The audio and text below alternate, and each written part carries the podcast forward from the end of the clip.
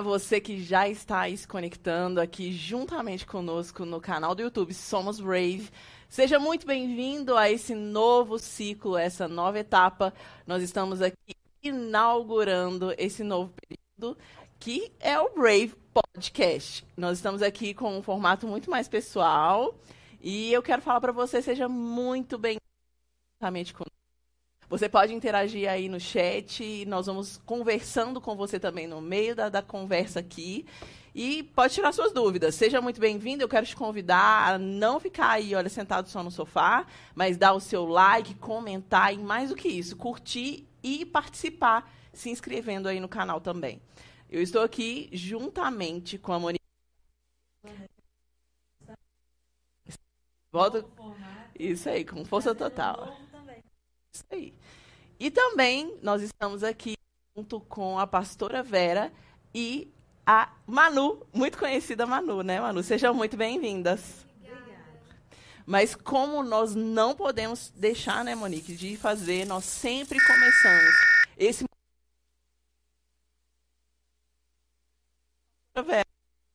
abençoando o ciclo. Vamos lá, que honra, né? Nesse novo ciclo, eu ter a oportunidade de orar já seja abençoado você que está aí conectado, em nome de Jesus. Pai, te louvamos.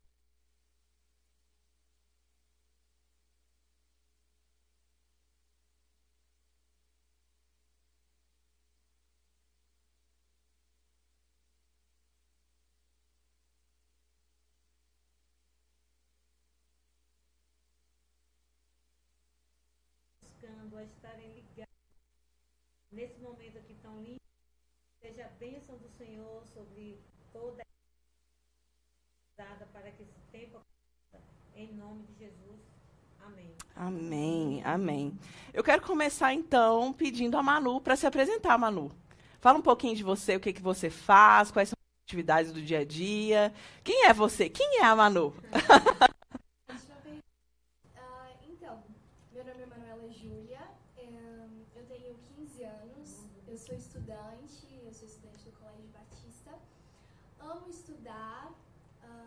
sou apaixonada por Jesus também. Amo. É, e eu também estou me sentindo muito honrada por estar participando desse podcast, porque é uma oportunidade muito grande. Eu amo uh, o que o Braid leva, as mensagens e realmente até que o mundo ouça, né? Amém. A gente tem para dizer, porque eu tenho certeza que é uma coisa que Cristo quer falar a cada um de nós. Mas eu sou uma adolescente que estou seguindo meu propósito a cada dia e espero cada dia melhorando no que eu tenho para fazer, no que o Senhor tem me chamado. E assim, tá É isso, né, Manu? Seja muito bem-vinda, né, Manu? Eu acho que é a primeira vez de muitas vezes, né, em nome de Jesus. Agora eu acho que a pastora Vera, por favor, pastora Vera, se apresente para nós.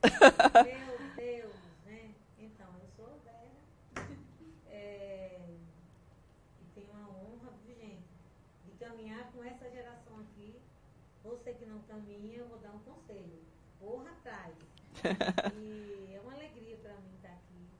É, eu amo trabalhar com a idade de vocês. É tão bom quando você já viveu uma e você extraiu e você hoje com essa geração aqui, posso falar aqui, né? Tem três gerações presentes uhum. e cada uma vivendo na sua, no seu dia a dia, vivendo a estação que é linda Maravilhada de ouvir assim uma Manu, uma menina de 15 anos. E é isso, eu atuo aqui na Igreja Lagoinha Prado. Já estou há uma longa caminhada né, na Lagoinha. São quantos anos de ministério, pastora? Ah, o ministério mesmo, eu conto de 89 oh. até agora. Uau! 89 Dá bastante tempo, né? Muitos anos. Né? Muitos anos.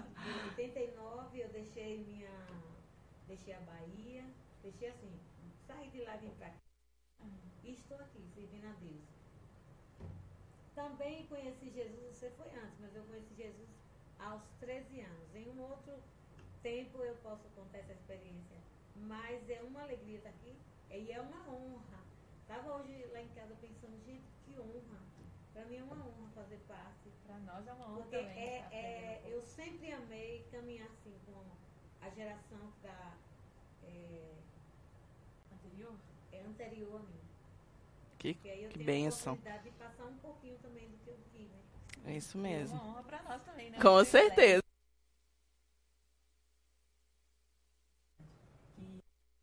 Tem muito para aprender quando a gente se relaciona, Verdade. independente da idade. De algo para acrescentar. É, E é sobre isso que nós hoje, né? Exatamente. É sobre pra isso. aprender. É verdade. Eu aprendo muito com a geração. A gente está sempre disposto. É. Eu acho que a questão mas aí entrando aqui, né, na nossa conversa principal entre as gerações e as dificuldades que nós encontramos entre as gerações, né, de comunicação, de relacionamento e de NO.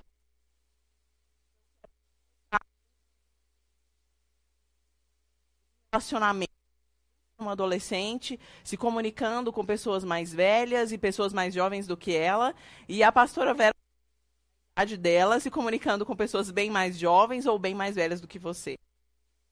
Pastora Vera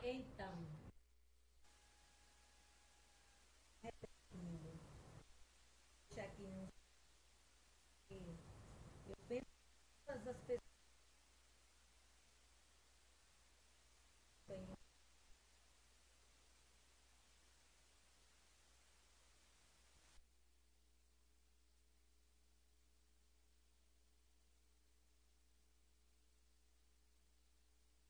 Eu tô lá dentro, que está chegando. Exemplo, tem a oportunidade de passar para a geração algo que você já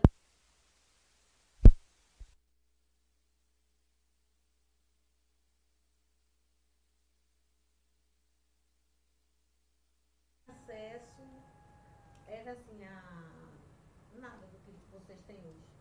Não tinha. Então, para uma pessoa chegar até agora com uma certa maturidade, em uma linha de vida, comunicação, de vida com Deus, de obediência ao Senhor, de relaciona relacionamento aberto com os pais, era assim, eu julgo que lá atrás era mais simples e mais fácil. Porque você só tinha um ou outro para É verdade. olhar, não tinha Não tinha a tanta tecnologia. Sim, aham. não tinha. Então eu, eu vejo assim, olha, eu estou estudando um material, estou até com ele aqui, que eu ganhei esse material em outubro do ano passado e eu comecei a, a ler e é, é tudo a ver com o Brave e com o tema de hoje, né? Essa sala de bate-papo, que é uma sala de bate-papo Uhum. que nós queremos que chegue até a sua casa, que chegue até o seu filho. E para entender que hoje nós temos oportunidades, vocês têm oportunidades que eu não tive. Então, para mim, quando eu falo que é um privilégio, é privilégio. Porque eu posso também expressar dificuldades a nível de, de edificação, para edificar. Dificuldades que eu vivi e que eu superei Uhum. superei por causa da graça de Deus. Então, olha, vocês não têm noção. Outra coisa importante, é, eu me rejuvenesço convivendo com essa turma que está aqui, na mesa, vocês que estão aqui trabalhando, eu rejuvenesço. Então, assim, eu vou voltando, eu faço reflexões. Uhum. Olha, na idade da Sherida, então, eu poderia ter alcançado. Na idade de Monique, quem sabe eu também eh, poderia ter uma outra, uma outra formação também, além da que eu tenho. E a Manu nem se fala que ela tem É verdade. Eu acho que a Manu é a mais privilegiada de todo mundo, né? Com os erros, mas também pode aprender com os exemplos, né? É isso mesmo. E aí, Manu, e você? Como é lidar com todas as gerações aí, você sendo uma adolescente cristã e que se consagra tanto a Deus, né? Eu posso dizer isso que a gente caminha tão perto e vejo isso muito assim, fervorosamente em você. Eu acho que para minha geração não foi ensinada essa questão do relacionamento, principalmente com as gerações mais velhas, né? Então, a gente costuma às vezes não ter esse tempo, esse carinho assim para poder ouvir e aprender.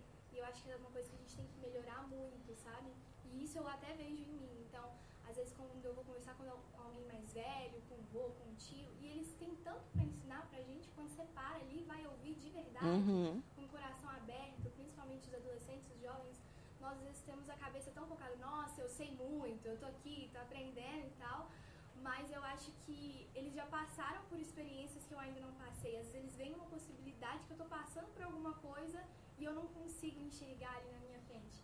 E realmente é um desafio, mas também é algo assim que precisa ser superado e também que a gente precisa se empenhar para estar disposto a ouvir e também aceitar aquilo e colocar em prática. Porque não só a respeito da caminhada com Cristo, mas também toda a vida. né? Uhum, Mas sim. tem muito para ensinar e eu acho assim que ouvir é uma das coisas mais importantes. Estar disposto também a, ah, vamos ver, será que dá certo mesmo aqui no meu dia a dia? E por experiência própria eu posso falar que faz muita diferença. E quando eu virei essa chave assim de entender que eu posso continuar sendo uma adolescente normal é, de Cristo, mas que eu também posso conviver com pessoas tão diferentes de mim, pessoas mais novas, que a gente também aprende até eu, com crianças também, e pessoas mais velhas. Eu acho que é muito interessante você conseguir ouvir todo mundo, filtrar e saber praticar e sem deixar a sua essência Uhum. É, Então, é É, é, são, eu fico admirada de uma menina de 15 anos com essa linha. E algo que ela falou aí é sobre o ouvir.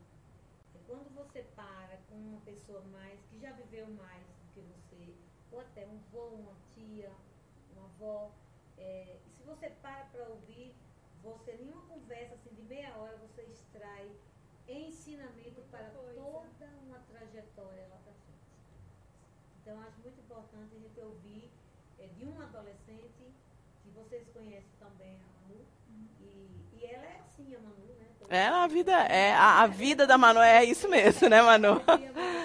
Sim. sobre Tanto aprender com o mais novo também, que a gente extrai lições de tudo, mas essa caminhada de comunicação com gerações mais velhas. Porque eles têm sempre algo a ensinar. sim. Então você só vai crescer. É verdade, com certeza. Eu não posso deixar de fazer sempre os comentários que eu faço. Eu acho que o Brave tem uma raiz de estudo, é, tem uma raiz de pesquisa. A gente é, é um grupo de pessoas que está pesquisando e sempre estudando muito a respeito de cosmovisão, de feminilidade bíblica e de também de emocionalidade saudável. Eu acho que esse tema aqui que a gente está conversando é um tema que está totalmente atrelado à questão da emocionalidade saudável. E se nós não temos uma emocionalidade saudável, independente das gerações, consequentemente os nossos relacionamentos vão ser relacionamentos destrutivos. Então, é com as crianças, é com os jovens, é com os adolescentes, é com os tios, é com os avós. Então, é, eu quero falar aqui, eu quero citar uma frase. Hoje de manhã eu acordei com isso na cabeça. E pensando e orando, você que está aí, olha, conectado, esse momento aqui, ele não é construído só para agora. É um momento que nós passamos durante a semana orando, pedindo Deus a direção, estudando, pesquisando. Então, é, e hoje de manhã eu fiquei pensando, Deus, o que, que o Senhor quer comunicar ali com tudo isso?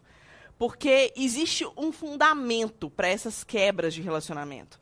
E a gente muitas vezes não para para pensar sobre isso, né? Fala, tá, por que, que a gente tem tanta dificuldade? Eu, por exemplo, que tenho. Eu vou falar minha idade aqui? Ah, eu vou, né? então, eu tenho 36 anos. Por que, que nós, por exemplo, que, que no meu caso, que já estou na minha vida adulta, já sou uma mulher casada, já tenho a minha profissão e já tenho ministério e N outras coisas, é, temos tantas dificuldades em relação aos relacionamentos? Por quê? Aí eu fiquei pensando nisso, e pensando nisso, e pensando nisso, e pesquisando os muitos autores que nós temos aí, e autores, até mesmo autores não cristãos, porque muitas dessas quebras de relacionamentos são fundamentadas com um pensamento mundano. Porque Deus não tem quebra, com ele tem aliança. E quando nós pensamos assim, a gente fica de gente, de onde que saiu? Aí eu mandei uma mensagem para Ana Raquel, que é uma menina do Brave, que um dia numa conversa, né, ela tá ali no backstage, Ana, muito obrigada. e aí nesse momento, eu falei assim, Deus, eu vou mandar mensagem para Ana porque a gente estava comentando numa conversa a respeito dessa frase, e eu vou ler essa frase para você, talvez nesse momento você vai entender um pouco do fundamento de tudo isso. Essa frase diz assim: o modo mais seguro de se corromper um jovem é instruí-lo a manter uma estima alta por aqueles que pensam como ele, mais do que aqueles que pensam diferentes dele. Então, o que, que o mundo quer? Que nós possamos ser segregados. Então, a gente tem um grupinho de pessoas que pensam iguais e o outro grupo que pensa igual, só que os grupos não se comunicam. Então, eu não consigo comunicar com os adolescentes porque eu acho que aquilo que eu falo é a minha verdade absoluta. E os adolescentes não comunicam comigo porque eles acham que aquilo que eles pensam é a verdade absoluta. E aí, os nossos avós, os nossos tios, as pessoas que são, por exemplo, na idade da pastora Vera, não se comunicam porque eles acham que a gente tem que obedecer e tem que se submeter e é aquilo e ponto, acabou. Só que isso é um pensamento de um cara. E esse cara, vocês conhecem muito bem ele, é o Nietzsche, um cara que tem um pensamento totalmente corrompido, totalmente antibíblico, que traz totalmente a fundamento dessa questão da segregação. E quando nós pensamos nisso, a gente pensa que quando a Bíblia foi escrita, o cânon, ele foi progressivamente detalhado ali. E quando você vê que Deus, olha para o povo de Israel como um povo coletivo. Então ali tinha um grupo coletivo. Só que tinha o povo de Israel e os N outros povos que também eram como se fosse um grupo fechado. Então, pensa que naquele momento ali, talvez, olhando para esse pensamento de Nietzsche, você fica assim, gente, mas como assim? Esse negócio está esquisito. Só que Deus é tão incrível, tão incrível, tão incrível que ele mandou Jesus. E quando Jesus veio, ele não olhava para o povo de Israel, ele olhava para o indivíduo. Ele olhava para a mulher samaritana, ele olhava para o Nicodemos, ele olhava para a mulher lá do fluxo de sangue, ele olhava individualmente, redimia individualmente as pessoas, né? O olhar, o olhar no coletivo, ele acaba deixando passar características, circunstâncias do indivíduo como pessoa. E aí, se você deixa, deixa de olhar para uma pessoa e você olha só para a coletividade, você deixa de se atentar às fragilidades. Aquilo que está quebrando a emoção, aquilo que está fragilizando, aquilo que está tornando você. É mais fácil se esconder, né? Uma pessoa que está é, é, se isolando das pessoas, Uhum. mas também é o que está te adoecendo. E aí, quando a gente olha o coletivo, a gente perde essa, esse tato. É. E é aquela questão, né? Nós nos escondemos no meio dos grupos. Então, por exemplo, ah, eu gosto de estudar, por exemplo, sobre feminismo, sobre feminidade, sobre N coisas. Então, existe um grupo em Belo Horizonte de meninas que estudam sobre isso. E aí elas acham que só da maneira que elas pensam é o suficiente. Só que a única verdade absoluta que nós temos é a palavra de Deus. Não existe outra possibilidade. Não, exi não existe aquela questão da cultura, né, Monique? Eu acho que a gente sempre fala muito disso. Da... Pode falar. Não existe um- uma forma da gente é, burlar a verdade e colocar a verdade da maneira como a gente quer. Ela já existe, ela é imutável. A gente é que tem que entender o que precisa mudar em nós para que a gente viva essa verdade de uma maneira absoluta. Uhum. Aí é importante. Só que essa questão da, da- da- de trazer a- o olhar para o indivíduo, para a pessoa, para o ser humano, é, faz com que nós cresçamos, faz com que nós recebamos atenção, Uhum. mas também faz com que nós sejamos confrontados. Só que a gente pensa que isso aconteceu agora, só que não é de agora. Aí você pensa que tudo isso foi construído desde o século XVIII.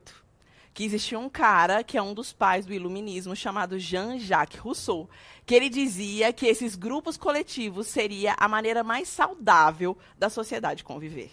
Então, aí você para, uau, meu Deus, como que eu estou vivendo isso hoje, em pleno século XXI, uma coisa que uma pessoa disseminou, uma agenda que ele construiu no século XVIII.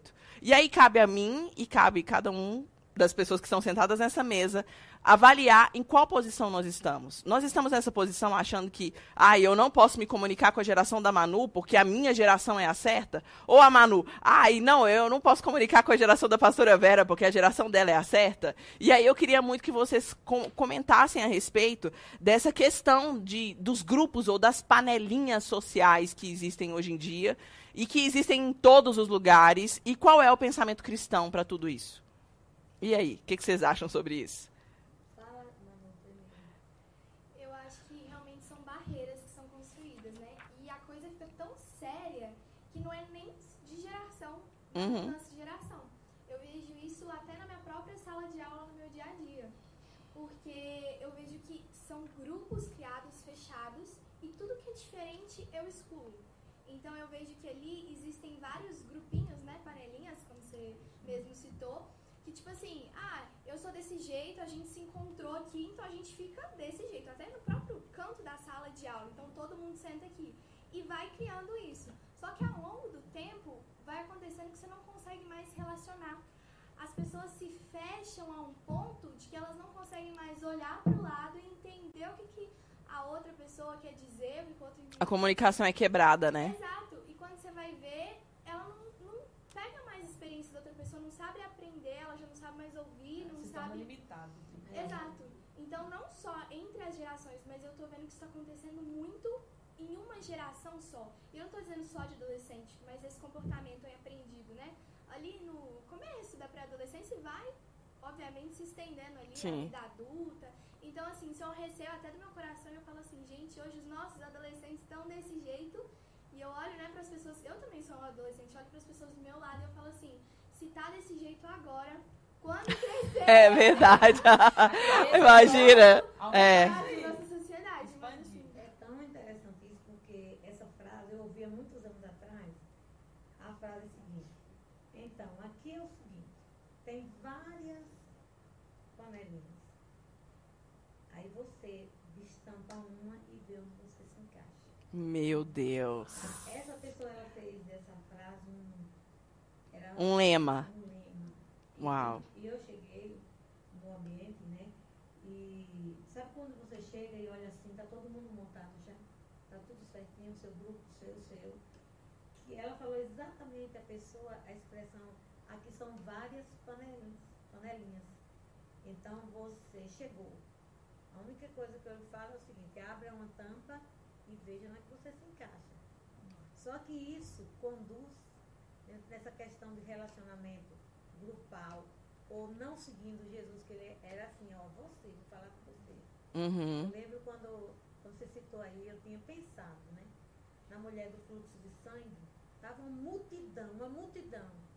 E ela estava excluída da sociedade. Sim. Ela foi excluída daquele ambiente por causa da, da situação de saúde dela. É, aí, é, no meio de uma multidão, alguém tocou ao poder dele, né? Tocou na orla das vestes, mas ele, que não se movia só ali para a multidão, ele fala, alguém me tocou, né? É Ele disse, verdade. Mas, mestre, o povo está te apertando. Todo mundo aqui junto, né? Como assim? Como assim? Aí ele falou, mas de mim eu sei que me tocou, porque de mim saiu poder, saiu virtude.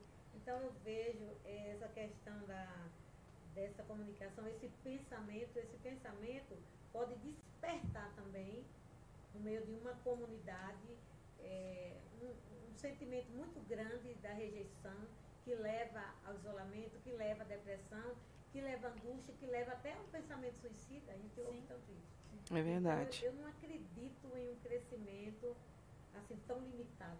Uhum. Você só se encaixa aqui. Ué, você tem que curso mesmo? É, você tem alguma formação? Então você anda com quem tem formação. Quem não tem formação anda com quem não tem formação. Exatamente. E, e aí você acaba ferindo pessoas, é, você acaba isolando pessoas. É aquela questão, né? É literalmente uma segregação. Então é um grupinho, tipo assim, eu sou engenheira, só ando com quem é engenheiro. A Mônica é advogada, só anda com quem é advogado. E aí vai, vai se tornando esses grupos, né? Que acaba, cada dia mais e mais vai ficando isolados e que não tem uma comunicação com outros grupos. E o pior de tudo, se tornando limitado também. É. Porque quando eu ando somente com aqueles que falam a mesma linguagem que eu, o meu desenvolvimento está limitado àquela linguagem. Exatamente. A partir do momento que eu estouro a bolha e vou conviver com as outras pessoas, eu vou dando oportunidade para mim de ser aperfeiçoado. Porque aí eu consigo ter um outro olhar, uma outra régua para me medir, algo para poder me analisar. Porque o ser humano, ele vem para poder trazer carinho, um afeto, mas ele também vem para trazer um, um polimento. É a régua, né? Que Vai poder fazer com que a gente enxergue um outro panorama da vida. Então, quando a Manu fala assim, é, dentro de uma sala de aula existem diversas pessoas, diversos grupos e pessoas da mesma idade. Isso é o que, principalmente na fase da adolescência. Eu vejo que são pessoas que estão se descobrindo. Elas estão descobrindo aquilo que elas querem, aquilo que elas gostam, aquilo que elas não gostam. Só que existe uma questão também de uma geração posterior, que é o seguinte, é, que eu vejo, né? Que elas já passaram por essa fase de descoberta, o que eu gosto e o que eu não gosto. Só que elas chegam lá na frente e elas se arrependem de ter escolhido determinado caminho. E aí elas começam a, a tentar viver aquilo que elas não viveram. E aí nessa entra com a competitividade de gerações.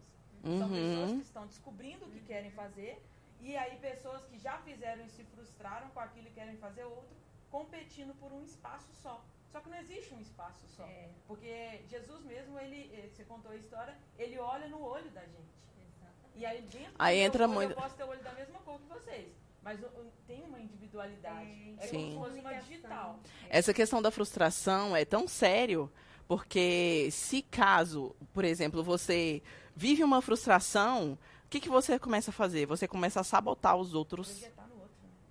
Você começa a sabotar o outro, que está fazendo exatamente aquilo que você queria fazer.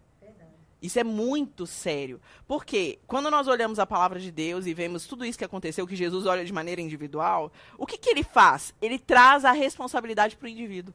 Então ele não fala mais assim, ai, a igreja está pecando, a igreja está contaminada, a igreja está. Não, ele não fala nada disso mais. Ele fala assim: o problema é da Vera, o problema é da Shérida, o problema é da Manu e o problema é da Monique. Ele não fala mais, ai, a igreja de Belo Horizonte, a igreja. Não. Olha, e é tão maravilhoso isso, porque quando você começa a ver, os avivalistas são pessoas, não é uma igreja. São pessoas individuais que se colocaram na posição certa, do jeito certo, da forma certa e no tempo certo. Então são pessoas. E aí, quando a gente percebe isso, a gente também começa a caminhar para um outro lado de pessoas que se tornaram pessoas frustradas e que a base da frustração delas criou uma cadeia que se chama orgulho. E é uma questão tão difícil, né, pastora? O orgulho, gente, eu, eu, eu sempre penso assim, o orgulho é, é uma doença, é, a palavra fala muito sobre o orgulho, e o orgulho ele fortalece é, um lado oposto à palavra, oposto ao, aos ensinamentos de Jesus. E se a pessoa anda por esse caminho, ela acaba sendo engolida pelo orgulho, não percebe? O orgulho, eu acho que é assim, é, o orgulho é que nem um mau hálito. A pessoa não percebe que tem. Uhum. Você está aqui, ó, nesse distante com com a mãozinha, já está que não aguenta mais.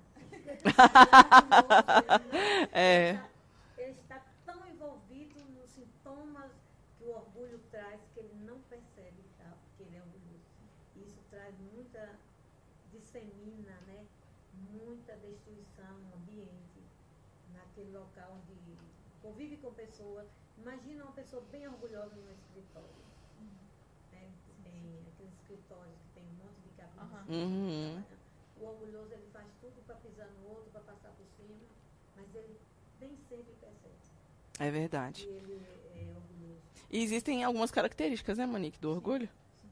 Acho que as características do orgulho é aquela, aquelas pessoas que, numa maneira geral, porque eu acho que em um dado momento da vida todo mundo age com orgulho.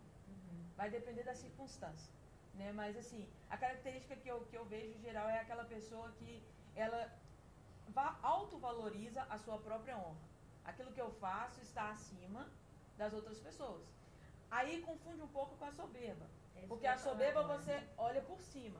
O orgulho é você ter uma autossuficiência, uma independência que. Eu preciso só de mim mesma, né? é, que, a, que a sua honra ela é imutável. Aí o outro ele já não tem nada para me agregar, porque isso aí eu já sei. Existe uma É. frase que não importa a geração, mas ela existe É. para todo mundo. Eu já sei. Eu já sei. Ah, é verdade. Minha mãe fala muito isso. Essa, essa é a pior frase, que aquela pessoa que fala que já sabe, ela perde a oportunidade de aprender e ela distancia a pessoa que está ali para lhe ensinar. É verdade. Porque a gente acredita que a gente sabe, sem a gente saber de verdade. Existem bases, né, que aí você percebe que as bases que alimentam o orgulho, que você percebe ali que são características tão reais, é a inveja, as críticas, a idolatria e a soberba, que a Monique disse aqui muito bem. Então, são degraus. Uhum. Aí quando ela falou o orgulho, aí leva a pessoa a se colocar como uma pessoa soberba mesmo. É, E a, quando ela chega nesse último degrau, então a soberba, aí ela já quebrou esses outros princípios todos. Uhum. E aí a Bíblia fala assim, a soberba, ela precede a ruína. E a altivez, eu não preciso sair, eu já sei, eu também já sei, eu sei, eu sei. A altivez do espírito leva à queda. Então, é, mas o orgulho precisa ser detectado. Na hora que você vê o sintoma de orgulho, tem que haver essa oportunidade de chegar para o outro e falar, olha, achei que aquela atitude sua foi líder de turma na escola. Eu sou- a pessoa se acha. E Uhum. aí ela está subindo degraus, que na- esses degraus, na realidade, não estão ela aproximando, levando a pessoa a se aproximar De Deus. de Deus. Está é puxando e a pessoa não percebe. Mas sabe o que, que sustenta muito isso? Ao meu ver, assim, é o seguinte: é porque existem dois extremos. O orgulhoso, ao mesmo tempo que ele distancia pessoas, ele também atrai pessoas pela idolatria. Uhum. Porque ele começa a ser visto como alguém muito forte, É verdade. muito suficiente, muito, muito tranquilo. Mas é quando ele erra que ele descobre que ele não tem ninguém. É. Ele tem fãs, mas ele não tem pessoas que Isso o amam, que pessoas pessoas que afastam, querem né? Sim. o bem dele. É verdade. Nossa. É, é Eu separei aqui um provérbio que está lá em 18, 12, que diz assim: Antes do abatimento vem a arrogância do coração do homem, e diante da honra vem a humildade. Então é uma coisa tão séria, né? Eu acho que essa questão do orgulho coloca cada um das pessoas, e eu posso dizer que todos nós, porque o orgulho ele é algo que é da natureza adâmica, que habita dentro do homem.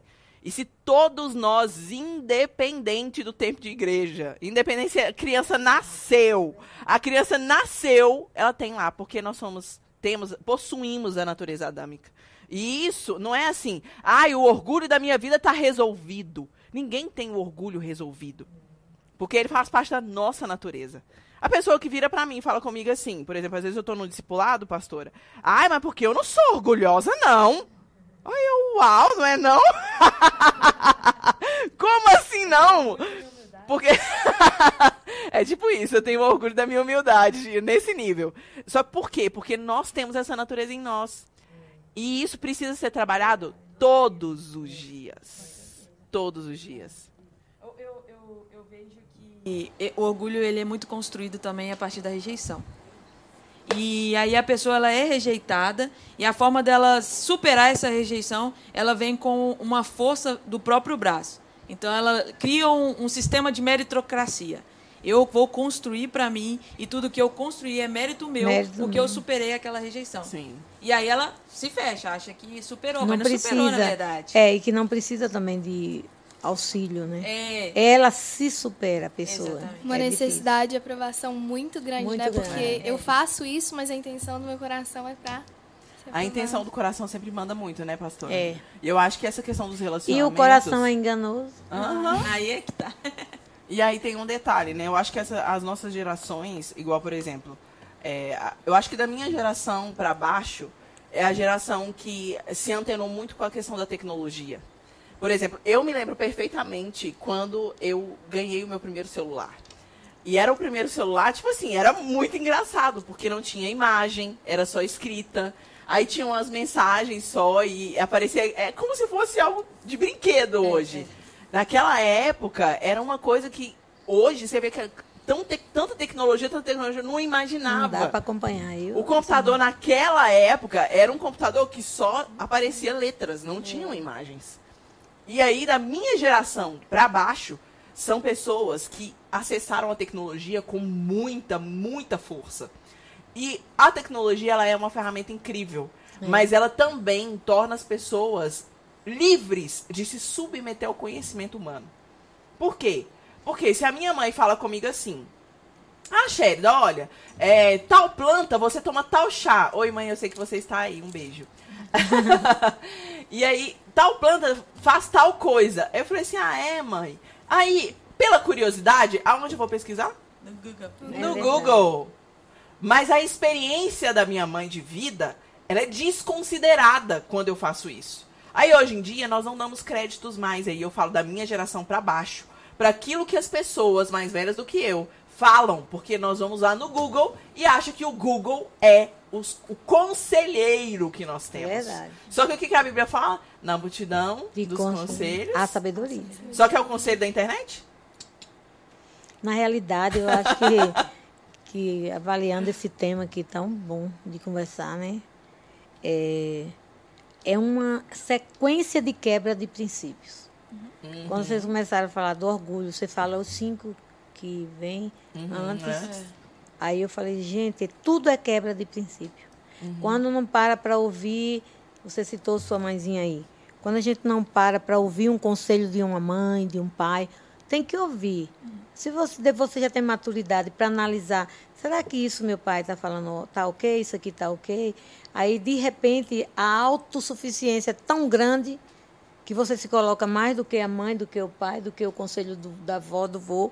E aí está quebrando um, o princípio de Efésios 6.1, que fala é, para os filhos, para nós, Paulo escreve assim, é, que nós devemos ser obedientes, devemos é, obedecer aos nossos pais, porque isso é justo e acrescenta os nossos dias sobre a terra. Então, todo esse apanhado aí, que você estava falando, que chegou no orgulho, que vem a soberba depois, uhum. e aí vem a queda, e é difícil levantar, é tudo porque nós vivemos um, uma geração de que, quebrando o princípio, um após o outro, um após o outro, um após o outro. Aí fica difícil de alcançar a escada de sucesso. E a pessoa está enganada, achando que está alcançando a escada de é sucesso. É interessante, pastor, é isso que você está dizendo, porque eu me lembro, e você também vai se lembrar nesse exato momento, a respeito do avivamento que aconteceu em Belo Horizonte na década de 90. Sim. Ali. E naquela época, os princípios de honra, de obediência, de submissão, eram princípios que são eram latentes Latente. na vida. Era. E era uma coisa, gente, era extraordinário, não era pastor era o que aconteceu? Muito, muito, muito, muito. Foi algo maravilhoso aquilo. Eu era pré-adolescente, assim, eu era mais nova que você, mano, na época, e eu me lembro perfeitamente. Hoje nós estamos em busca de algo da parte de Deus sobrenatural com quebra de princípios. É verdade. Quebra princípio não, não alcança. Adianta. Na, na escola. É, é remar contra a maré. Sim. É nadar, nadar, nadar, sabe aquele, é, aquela frase? Nadou, nadou, nadou morreu e morreu na praia. Porque não tem a, humildade, ou então não tem o entendimento, ou não tem a simplicidade de olhar assim, olha, isso está me acontecendo porque, ah, naquela área ali eu, eu, falhei. eu falhei. Mas é difícil fazer o caminho de volta. Eu acho que a, a queda do homem está quando ele reconhece o erro e ele não quer fazer o caminho de volta. Um exemplo, Judas Iscariotes. Uhum. Judas, quando ele percebeu o que, que eu fiz, traí o mestre, traí Jesus. Caminhei, caminhei com ele, traí. Aí ele não quis enfrentar, aí ele foi, fez a bobeira. Então, a, a, o voltar, fazer o caminho de volta, é, nós precisamos aprender sobre isso, falar sobre isso, ensinar sobre isso, porque o, o outro está gritando. Eu estou errando porque eu, eu, o que, que eu faço para consertar? Uhum. Como é fazer o caminho de volta? Entendeu? Sim, é verdade. Então aí é, vai ensinar, não quebre esse princípio, esse também não, esse também não. Eu, eu me lembro perfeitamente na época que eu era adolescente e que aconteceu todo esse esse mover de Deus em Belo Horizonte, eu ficava assim, gente, que coisa que está acontecendo, mas as pessoas respeitavam muito mais. As pessoas obedeciam muito mais. Temiam. As pessoas não banalizavam as coisas. Temiam muito. Era, o temor do Senhor era algo real. Que é o princípio Dessa, de uma sabedoria. vida de sabedoria. E aí a gente percebe também que com tudo isso, nós vemos uma igreja, ou cristãos de maneira geral, com algumas questões da emocionalidade tão, tão doentias, que é, por exemplo, a questão da autoestima. É. Nós percebemos pessoas que quebram princípios, mas elas quebram esses princípios não é porque elas se acham, é por uma questão de autoproteção. Uhum. Porque são pessoas que têm uma baixa autoestima. Então, e essa baixa autoestima, ela pode se. Eu vou falar baixa autoestima, mas ela pode se encontrar como baixa, como normal ou como elevada, desequilibrada em relação ao grupo social que ela está. Então, é algo tão grave isso, porque nós vamos apenas expressando aquilo que o nosso coração está cheio. Tá é na, na, escola, na escola que, na sua escola que você estuda, uma escola grande, né? É, quando fala a palavra princípio na sua sala, o que que soa para as pessoas? Eu acho que foi muito perdido isso, né? Você pode ver até é. nos diálogos dos adolescentes, porque Sim. eles não têm mais esse respeito. Então, assim, é muita piada, muita coisa assim, é, que você vê deles fazendo e até com a própria Bíblia, uhum. até com a palavra de Deus mesmo e até em relação à religião. Então, assim, é muito comum, muito normal mesmo você ver adolescente hoje em dia zoando Deus, a Bíblia. E assim, eles não têm mais vergonha. Nossa, tô fazendo uma coisa errada. Não. Uma coisa normal, todo mundo cedo, né? ri, né? e tá tudo certo. É Uhum. uma coisa de se escandalizar. Ah, entendi. Então, então, quando se fala de princípio, olha só pra você ver como é que muda, né? A Sherida fala de um momento da, da, da década de 90, Uhum. é de uma forma. Agora é totalmente banalizado. Mas aí você pensa também que essa geração de agora, que é a geração da Manu que tá subindo, é é uma geração muito mais frágil É do que a geração, a geração anterior e a anterior e a anterior e a anterior. Porque quando não tem princípio, não tem uma base sólida. Verdade. É verdade. E aí não consegue fazer Aí nenhum se torna ser alicerce. Nada é alicerçado. É, E uma casa, uma construção, ela não se levanta sem um alicerce. Sim, sim. E é por isso que a gente fala, ah, os jovens estão se afastando, ah, estão se distanciando, o adolescente não quer ir mais eh, na reunião de adolescente, mas é porque não tem, não tem alicerce. É, é uma, é, você falando do avivamento, eu lembrei, eu não sei qual foi o ano. Outro dia eu vi o, o apóstolo Ronaldo citou isso numa ministração dele. Isso que aconteceu, um avivamento, um avivamento tão grande que os jovens, eles, eles foi um mover de Deus tão grande que os jovens iam entregando tudo que tinha. Uhum. E eles só queriam ficar na igreja. Eu acho que se os pais, e se fosse permitido, eles ficavam ali, deitados no chão, É. adorando. Esse avivamento que aconteceu nos Estados Unidos agora, de adoração, com adoração. Então, esse avivamento ele teve nessa, nessa estação, nessa, nesses anos 2000 e não sei quanto foi aquilo. Foi no início dos anos 2000 Uhum. que o altar ficava cheio, eles se entregavam De 99 e entregavam tudo, Tudo. que eles tinham, Tinha eles entregavam. tirava roupa, É, sapato. Então tudo. chegou esse avivamento, tudo. essa sede Era de assim. essa, essa sede de viver a palavra, a sede de aplicar os princípios e não de quebrá-los. Isso aconteceu, só não lembro, foi 2000 quando você falou? Foi 2000. 2000, né? 99 pra 2000. Então, acho que a, é, nós que estamos aqui e os jovens ou família que estão participando online aí, está na hora da gente trazer de volta. Não espere um grupão. Começa por você, É por mim, por você. né? Individual. É, começa por reconhecer Individual. aquilo que está fazendo separar, né? Por- é, a- porque aí pessoas. entra, senão entra nesse, nessa a estima lá embaixo. Aí vem tantos pensamentos e uma vontade de desistir da vida. E aí você tem que conduzi-lo na palavra e através de, de uma terapia. Graças a Deus pelos terapeutas. Sim. Mas, assim, é uma geração de jovens e adolescentes que, na nossa geração, na minha, não tinha tanta necessidade. Ou, ou então não, não punha para fora, não sei, as situações que a gente vê hoje. Entendeu? De meninos de 14, jovens de 20, 25. É sem uma visão, sem um foco. Entendeu? E nem sabe por quê, nem sabe que está quebrando o princípio. É verdade. É porque nem É, aprendeu, mas, né? é isso que eu ia falar, mas a, a resposta é essa aí.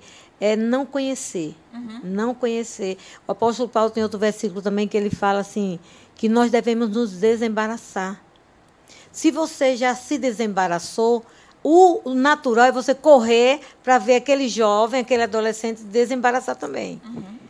Mas eu, eu costumo falar, é uma frase não é minha, do meu professor de psicologia pastoral, ele dizia assim, infelizmente, eh, o organismo igreja tem sido o único exército que deixa os feridos para trás.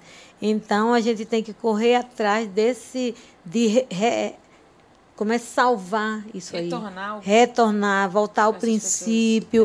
é. E quando ele fala assim, desembaraça, então, Vera, desembaraça do peso e do pecado. Aí, se você ouve essa palavra, a tendência da mente, do emocional, fala, eita, mas está em pecado. Olha como ficou depois que ouviu aquela palavra.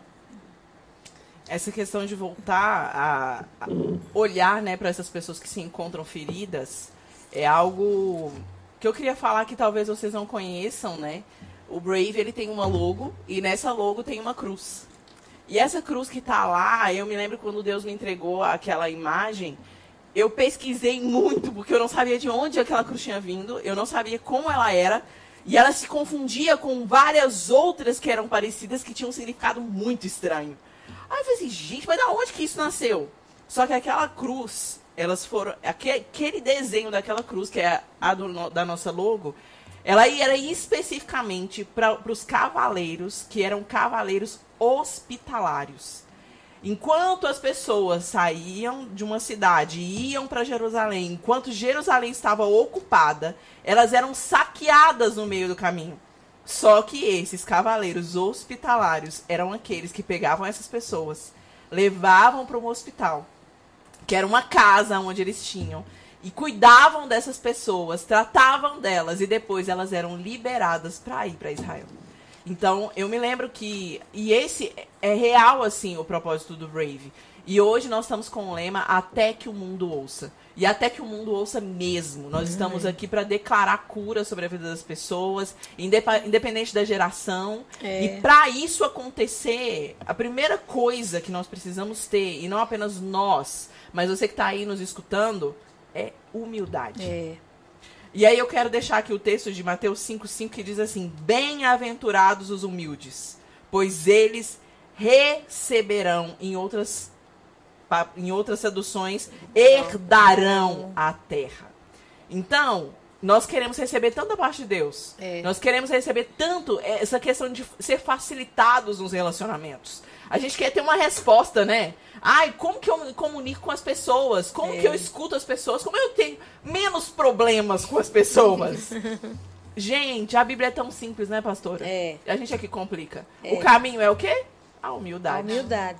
É olhar pessoas, não olhar o contexto, não É, olhar o é. sistema, não olhar o título. É, olhar para a pessoa, é olhar no olho. Que é o que Jesus falou. Ele reparou numa mulher que encostou nele, Encostou no nele. meio de É. uma multidão. Que tinha muitas E a pessoas gente, às vezes, está né? sentado um conto. Nós estamos sentados aqui e a gente não consegue reparar aquela pessoa que está aqui, não tão próxima. É menos de um metro de distância. Quantas vezes a gente convive com as pessoas aqui e a gente acha que tá tudo bem. Aquela pessoa tá rindo, aquela pessoa tá cantando, ela tá dançando. E aí, quando você para pra ouvir ela, você descobre que tá tudo tão mal. Mas ela não sentiu liberdade de falar com você. Aí vocês- a gente tem que fazer uma pergunta assim, mas por quê? É. E aí eu quero, eu quero liberdade. perguntar, né, gente? Eu não posso deixar de perguntar. No contexto que vocês vivem, vocês acham que as pessoas estão mais humildes ou mais orgulhosas? Pergunta interessante. E aí, podem responder, fica à vontade. E o silêncio impera nessa hora. Vai lá, Manu. Eu acho que quando tem a humildade, tudo flui. Verdade. Quando tem humildade, tudo flui. Jesus, eu lembrei desse texto aqui, ele era Deus, soberano. Quando ele veio aqui à Terra, ele era homem, 100% homem, 100% Deus. Mas essa questão do humildade, simplicidade, que é o oposto de soberba, orgulho, altivez, é, ele gostava tanto de tratar com o indivíduo que ele, na soberania dele, quando ele chega no tanque de Bethesda, ele sabia que todo mundo ali estava querendo era cura. Já estava jogado pela sociedade, o outro também. Não anda, o outro é cego. Aí ele vira para o paralítico, olha, ele já sabia, mas ele olha para o paralítico e pergunta: Queres ser curado? Olha a humildade de Jesus, ele já sabia que o cara estava ali buscando a cura, Não e ele é? começou a Se dar ele desculpa. tava ali, era porque ele queria Aí, ser curado. é, ele vira e fala: Ah, é, Senhor, quantas águas se movem, é, eu não tenho ninguém que me leve, os anjos vêm, mexem as águas, não tem ninguém que me leve. Ele já, também já foi justificando Por que ele estava naquela o que, que ele estava, né? a fé ou não fé. E Jesus olha para ele: Você quer ser curado? Então, eu vejo que essa questão da orgulho, humildade, humildade, orgulho, é um assunto que a gente pode voltar muito depois também, várias vezes, É, porque é, fazendo uma avaliação, é, a gente até corre, sei lá, é, tem a oportunidade de até falar e não devia falar ou devia falar, mas o orgulho, quando tem a presença de orgulho, no lugar que tem orgulho, na, no relacionamento que tem orgulho, não tem crescimento. A erva daninha que vem com orgulho vai matando, só que a pessoa não vê. Vai matando essa fonte e mata aquela, porque é uma erva daninha. Então, assim, gente, eu, eu vejo mais eh, necessidade, vou responder assim, eu vejo mais a necessidade de trazer de volta a posição da humildade. E a palavra fala, né, que nós devemos ser humildes, humildes. Não é só não falar, não, humilde de coração. A sua vida fala, reflete humildade. Agora, a humildade também não é aquela falsa humildade, você baixa a cabeça, tadinho de mim, aí faz uma cara, ô gente, será que alguém vê? É autocomiseração. É essa, É, que, que confunde-se com a É, autocomiseração. é, Tem, é, a humildade, se a pessoa não é ensinada o que é humildade, ela pode partir sim para a autocomiseração. Sim. Então, A é, humildade é você olhar é como pra se dentro, é, mas assim, é, com, com posicionamento também. fazer reparos, a humildade Isso. leva a gente a refletir no- na pessoa de Jesus, no que, que eu tenho que, tá, que, que tem em mim, que vem dele, e o que é que tem em mim que vem da minha alma. Porque na nossa vida o diabo não pode mesmo, então não jogue diabo em tudo. Né? Eu vi a pregação domingo à noite, você que não ouviu, é bom ouvir, assistir. No YouTube do Lagoinha Prata. É, Lagoinha Prado, aquela mensagem tem que ouvir várias vezes. Deus usou o pastor Wesley com muita graça. É verdade. E, e, e a gente faz, e aquela palavra, ela foi derrubando muitas fortalezas. Que nós construímos as fortalezas. Uma- só para quem não assistiu ainda, é uma palavra que falou sobre autorresponsabilidade. Exatamente. Que Que, às aí, vezes a gente quer transferir para o espiritual Ó. aquilo que é uma responsabilidade do mundo natural. que essa, é exatamente. E que essa, essa pergunta que vocês fizeram aí. O orgulho e humildade, se a pessoa não analisa aquela palavra, ela não enxerga nem o orgulho e nem a humildade. Fica no meio. Fica rodando em ciclo. Transicionando, é verdade. Verdade. E aí, Manuzinha, o que que você tem a dizer a respeito disso? Eu acho que assim, por experiência própria, eu vou falar isso. É, eu acho que é um caminho, né? Não é uma oração que você faz um dia, Deus, quebra o meu orgulho, É um caminho. tá tudo resolvido. E é dia após dia se abrindo mão do seu eu, de si mesmo e falando É. assim, Jesus me transforma. Só que a parte difícil disso é quando você pede pra Deus quebrar o orgulho. Dói. É verdade. Vai nas áreas assim. E você é você- colocado em teste sempre. Sim, É é, aquelas áreas assim, aquelas áreas assim que você fala assim, ai meu Deus, não queria que tocasse aqui na ferida, sabe? É naquela área que você achava que você não ia aguentar. Uhum. E Deus vai ali e fala assim, mas você não me pediu? Não era isso que você queria, né? Porque os orgulhosos não herdaram o reino dos céus. É. Então, assim, cê- é um processo que o oleiro vai te transformando. E dói, porque, É. assim... Amassando barro. Exato. É um caminho mesmo. E é um processo que vai até a eternidade, né? Uhum. Porque, tipo assim, você nunca vai estar pronto até o Lógico dia que é aquela chegar. questão, né, Manu? Eu acho que existem temperamentos que são mais tendenciosos a se tornarem orgulhosos e outros temperamentos que não são tão tendenciosos a se tornarem orgulhosos. Eu tô dizendo mais orgulhosos. É. É. Todos nós temos isso em nós por causa da Exatamente, natureza adâmica. é. Por exemplo, os coléricos são aqueles que têm uma tendência absurda a se tornarem orgulhosos. Eu acho que até transparece com mais Sim. facilidade. É, por Do causa que do o melancólico. Porque às vezes o É. melancólico Verdade. ele tem orgulho. Aham. Só que pela Ele- forma como ele se posiciona, o orgulho dele fica Ele um vira pouquinho uma concha- fechado. uma conchinha fechada. têm. É. Todos eles têm. Outras pessoas têm um pouco mais, ou transparecem um pouco mais. É. A Monique colocou aqui de uma maneira excelente. E outros transparecem menos. Então, essa questão é uma coisa muito É, o, séria. é o né? equilíbrio, o controle, porque todos nós temos os quatro. Uhum, Mas dois predominam. Exatamente. Então, o melancólico às vezes se orgulha. Ah, eu sou um melancólico. Fleumático, ah, o mundo cai. Pode pisar no meu pé, fazer calo, eu volto amanhã de novo. Né? E o orgulho, e, e- e o colérico, o sanguíneo. O colérico vai na frente, o sanguíneo, ele vai, constrói uma ponte, derruba todo mundo pela frente, mas chega lá, construir. Entendeu? Mas olha, não olha para trás e vê o trator que passou e foi derrubando tanta gente. É verdade. Eu acho que essa questão da, da, da comunicação, eu como É uma pessoa que, que foi chamada para comunicar, né? Eu me lembro quando eu era criança, a- minha mãe falava assim que, há poucos dias, na verdade, ela me disse isso. Ela falou assim, nossa, eu achava que você ia ministrar louvor. E aí, eu ministrei louvor durante muitos anos nas células, cantei em banda e em outras coisas e tal, fiz aula de canto e tal. Só que chegou um tempo que Deus falou comigo que não era aquilo. Aí hoje, você fala assim, ah, Jéssica, você sabe cantar? Eu sei cantar, mas não é isso que Deus me chamou pra fazer, não. mas, e aí a minha mãe disse assim, olha, a primeira vez que eu vi você ministrando, eu entendi pra que, que Deus te chamou. Uau. E ser comunicador é algo muito sério. Muito sério. Estar aqui, por exemplo, hoje é algo muito sério. Porque nós estamos aqui conversando e existem pessoas que estão do outro lado do oceano nos É escutando. verdade. Por exemplo, a irmã da Manu, que mora lá em Coimbra, em Portugal, está nos vendo nesse exato momento. Então, Jéssica, um beijo. Deus abençoe. Deus abençoe, Jéssica. Então, só para vocês verem como isso é sério, a comunicação. E a comunicação é assim, a boca fala do que tá cheio o coração, isso é fato. É. Se você estiver irado, as palavras que saem da sua boca é voltadas para isso. Então, quando nós comunicamos com as outras gerações, nós precisamos estar respaldado na humildade. E, essa res, e esse respaldo da humildade, ele vem só através de um lugar. Através da cruz do Calvário. É. Não tem outro lugar que É muda a gente. mesmo. É só a cruz. Porque quando uma pessoa, por exemplo, faz alguma coisa com você, pastora, você é pastora.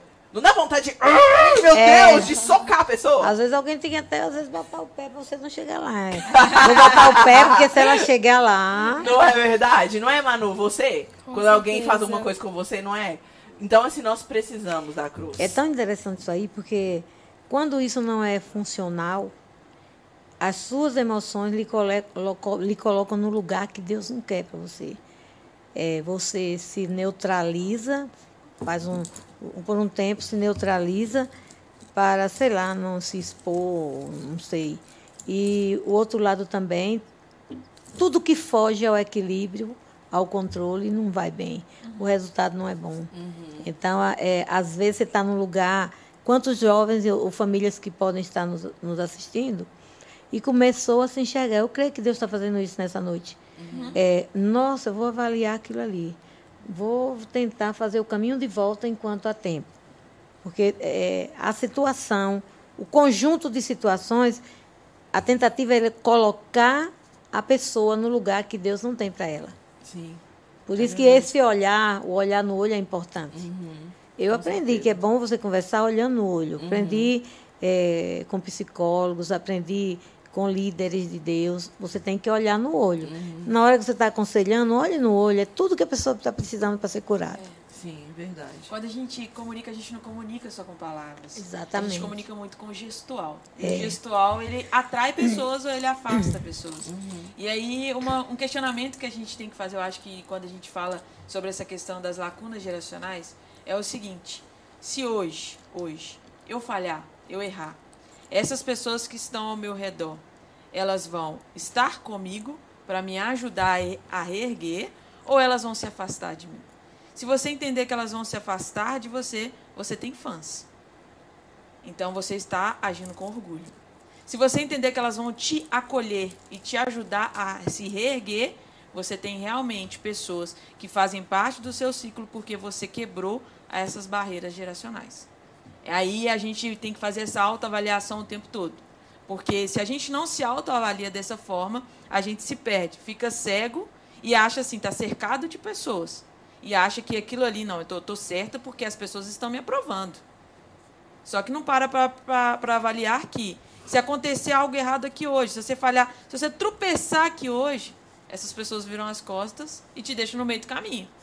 Então eu vejo que o que preenche as lacunas, que a lacuna é um vácuo, né? E traz para mais próximo é o quê? É a empatia, é a honra, é o respeito, é quando eu olho para o outro e, e- e trago ele para perto de mim, Gratidão, dizendo, né? é, gratidão, dizendo para ele assim, é, eu, eu tô aqui porque eu, eu, eu me importo em te conhecer.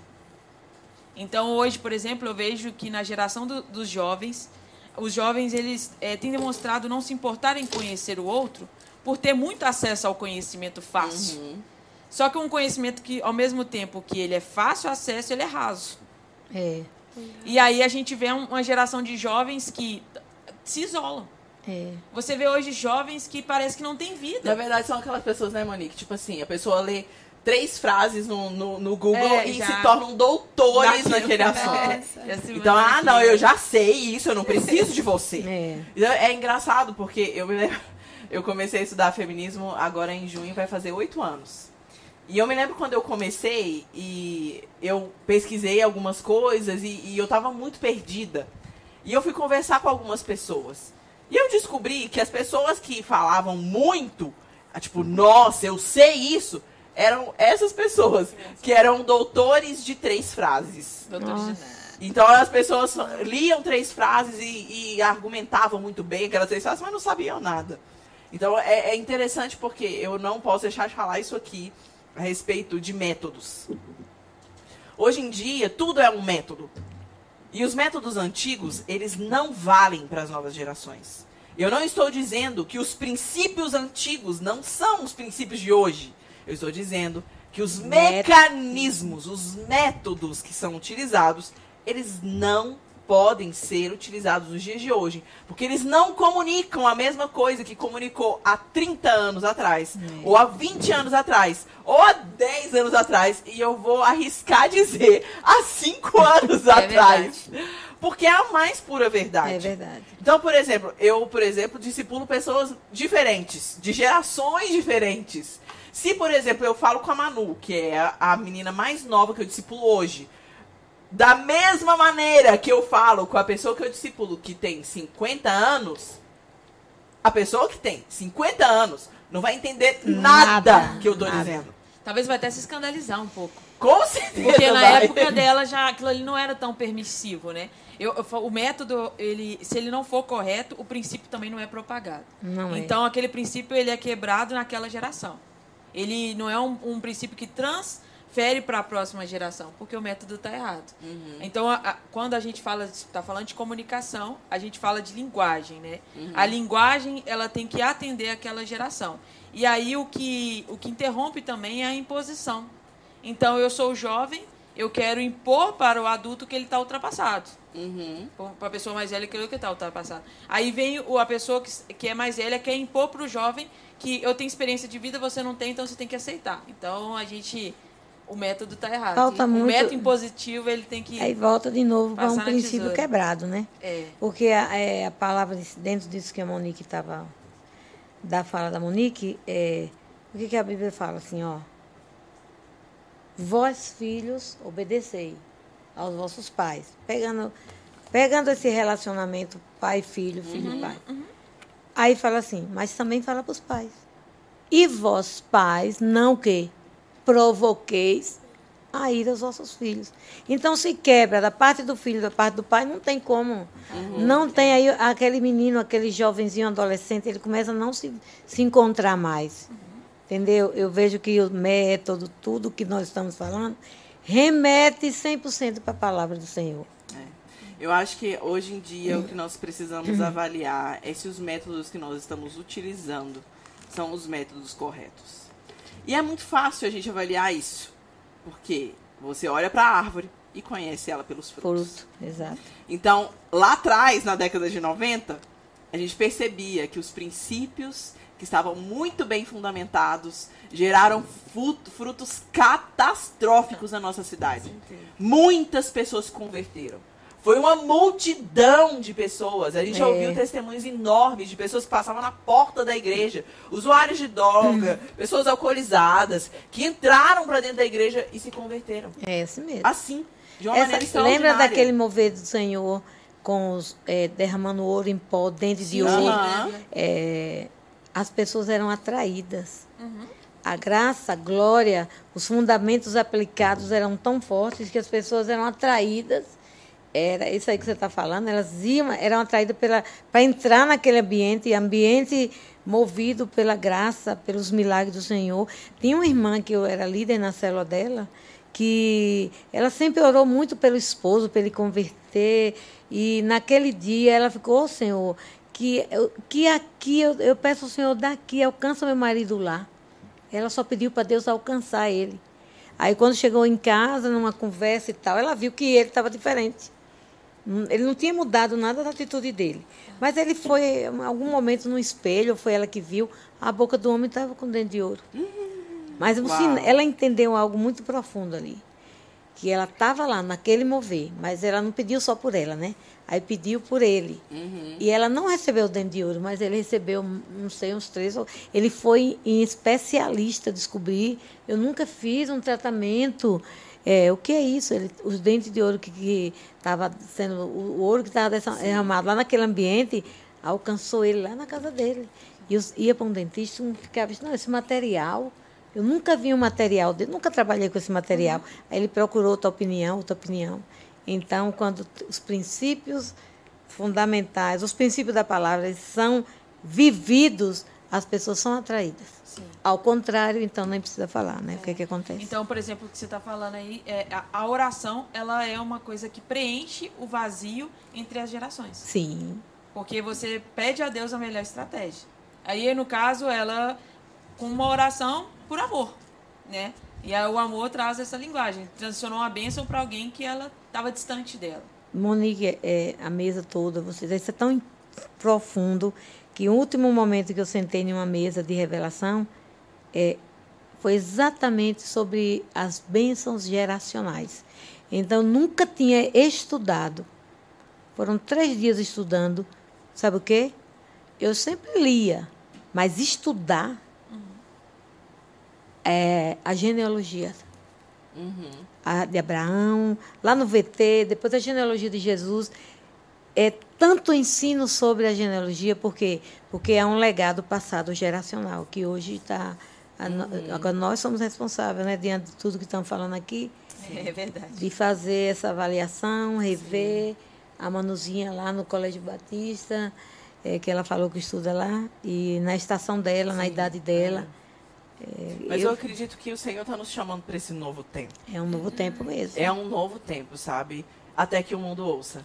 Até que o mundo ouça. é. Até que Sim. o mundo ouça. E É o forte. mundo de mundo, globo mundo e mundo de todas as pessoas, né? É. Eu acredito nisso. De todas as pessoas que nós acessamos no nosso dia a dia, com os muito, muitos lugares que nós estamos. E também através da internet, que é onde Deus tem nos colocado para alcançar outras pessoas. Então eu quero já convidar vocês a darem as suas considerações finais. Porque nós já estamos acabando, mas na próxima semana nós vamos estar aqui de novo, É. se Deus permitir. Eu quero é, agradecer a Deus, quero abençoar você que está aí recebendo tudo isso, porque quando fala dessa linha geracional é muito é muita profundidade. E o nosso Deus é um Deus que ele deixou isso para nós na sua palavra, né? Na revelação da palavra. E nós temos a responsabilidade, é muito oportuno esse recomeço, esse novo tempo, esse novo ciclo, porque é, o assunto que se trabalhou aqui não tem como a gente dar um jeitinho. Essa questão da, das gerações, do relacionamento, da comunicação, é fundamental para podermos aplicar o que a palavra nos ensina. Então, não tem, não tem mais jeitinho. Não tem, prin- principalmente nós que estamos aqui e quem está nos assistindo. Não tem outro caminho. Queremos fazer um resgate na família, eh, situações de gerações passadas. Então, vamos ver onde isso foi positivo, onde foi negativo. O que, que eu devo avançar e o que, que eu devo dar uma, uma paradinha para consertar, Desacelerada, fazer né? um caminho desacelerar. Então, eu louvo a Deus por esse tempo aqui. Foi Deus que conduziu isso. Amém. Manu. Glória a Deus. É, eu queria deixar aqui uma mensagem para os jovens, porque muitas vezes a gente valoriza muito a razão, a tecnologia, nós jovens, né? A gente coloca isso como centro, as nossas próprias experiências. Mas eu tenho para dizer que o Senhor tem que estar no centro e tem que estar em primeiro lugar nas nossas vidas. E outra coisa muito importante é que a forma de conhecer o Senhor é a palavra de Deus. É. E pelo menos pra mim, você tá ali sempre lendo a Bíblia é um desafio, né? Se ler a Bíblia diariamente. Mas eu acho que tem tantos jovens hoje, adultos também, com uma emocionalidade tão ferida, tão frágil pelo fato da, da falta de princípio, né? E eu acho que essa falta de princípio, assim, e uma base boa é o Senhor, é a palavra de Deus. E assim, se firmar nessa palavra e todo dia tá buscando ela, pedir até Deus, eu quero sede e fome da tua palavra. Porque às vezes você não quer ali ler a Bíblia, você tá cansado, você coloca tantas coisas como prioridade, né? Então essa é a minha oração que eu tenho feito e eu incentivo também os jovens, adultos, todas as gerações, né? A fazer também. Deus, nos dê sede e fome pela tua palavra. Porque assim, o Senhor está nas portas e nós precisamos saber de verdade o que ele tem dito para nós. Isso aí. É verdade. É Monique? Eu, minha consideração final é o seguinte. Eu acho que eu vou fazer um desafio a você. A, durante aí o decorrer da, da próxima semana, você está procurando se relacionar com pessoas de gerações diferentes da sua. Mas com o coração aberto para escutar aquilo que você vai gostar de ouvir, mas principalmente aquilo que você não vai gostar de ouvir. E quando você estiver dando essa atenção, você estiver escutando essa pessoa, que você, é, além de escutar aquilo que ela está falando, você tente entender o contexto da onde que ela vem e por que, que ela está falando daquela forma. Porque aí eu tenho certeza que você vai conseguir olhar e enxergar e ouvir aquelas palavras com mais amor. Sim. Porque talvez o que gera esse distanciamento entre você e seu pai, seu pai, você quanto pai ao seu filho e, e, e no geral mãe, é, com, com o esposo também, com os filhos, é o seguinte: é porque a gente pega aquelas palavras que o outro está falando e traz para a nossa realidade. Quando a gente deve se posicionar enxergando a realidade do outro, porque a gente vai entender com amor. Eu tenho certeza que, é, na, na maioria das vezes, que um pai chega para falar com o filho, uma mãe chega para falar com o filho e vice-versa, uma pessoa mais velha com uma pessoa mais nova, de primeiro momento ela não está querendo afrontar. E se ela está afrontando é porque algo ali está machucando ela mesma. E quando a gente para para a gente olhar as pessoas, a gente deixa de lado os títulos, as posições, a gente deixa de lado tudo aquilo que compõe aquela pessoa por fora. Esteticamente, a gente acessa aquela emoção daquela pessoa. E aí a gente compreende que a gente é igual a essa pessoa. Eu sou igual a você. Independente de ter nascido antes e ter nascido depois, eu também tenho problemas, eu também tenho dificuldades, eu também tenho conquistas, também tenho vitórias. E aí, quando eu olho para você de igual para igual, eu diminuo essas distâncias geracionais. Então, meu desafio, é, a, a minha consideração final é um desafio. Porque É. não basta a gente ouvir É. algo. Aqui é uma conversa, a gente tem que ouvir, mas a gente tem que se desafiar e É. colocar em prática aquilo que a gente está ouvindo. Para poder estar crescendo. Isso mesmo. A minha consideração final para você é: deixe de lado o orgulho. Viver o orgulho, como eu disse muito bem aqui, é algo que faz parte da nossa vida, mas escolher abandoná-lo precisa ser uma atitude diária. Que você possa se posicionar abandonando esse cultivo do orgulho na sua vida, se permitindo em uma posição de vulnerabilidade, de humildade, a ouvir as pessoas que estão perto de você. Todas as pessoas perto de você, desde uma criança até a pessoa da terceira idade, elas sempre têm algo a nos ensinar. Que o seu coração esteja aberto dia após dia a ouvir e a aprender. Eu quero aqui convidar você a se conectar sempre aqui conosco. Na próxima sexta-feira, às 20 horas, nós teremos mais um podcast. Então, convide os seus amigos, convide a sua família, seja participante na próxima semana e mais do que isso. Nós temos outras redes sociais, no Instagram, no Facebook, no TikTok. Você pode acessar Somos Brave e lá você vai encontrar toda a nossa plataforma a respeito de tudo que nós falamos. Eu quero encerrar aqui abençoando a sua vida. Para que essas coisas que nós dizemos aqui